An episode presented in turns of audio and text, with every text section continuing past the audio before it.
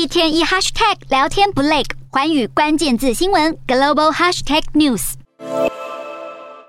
街道上冒着浓密黑烟，附近店家的窗户都被破坏，民众随手拿东西不断的丢向警方，警民发生了激烈的冲突，警方不断发射催泪瓦斯，试图驱散这些抗议人士。厄瓜多数以千计的原住民和示威团体在首都基多的抗议活动，今天是进入了第十一天。人民们不满燃料飙涨，二零二零年以来，柴油价格几乎是翻了一倍，生活和经济压力持续恶化，越来越无以为继。厄瓜多原住民联盟发起了这场抗议活动，十三号以来，游行的人数一直逐步在增加。总统拉索也做出让步，与示威者和谈了原住民集会的条件。总理更出面呼吁国人和政府和平对话。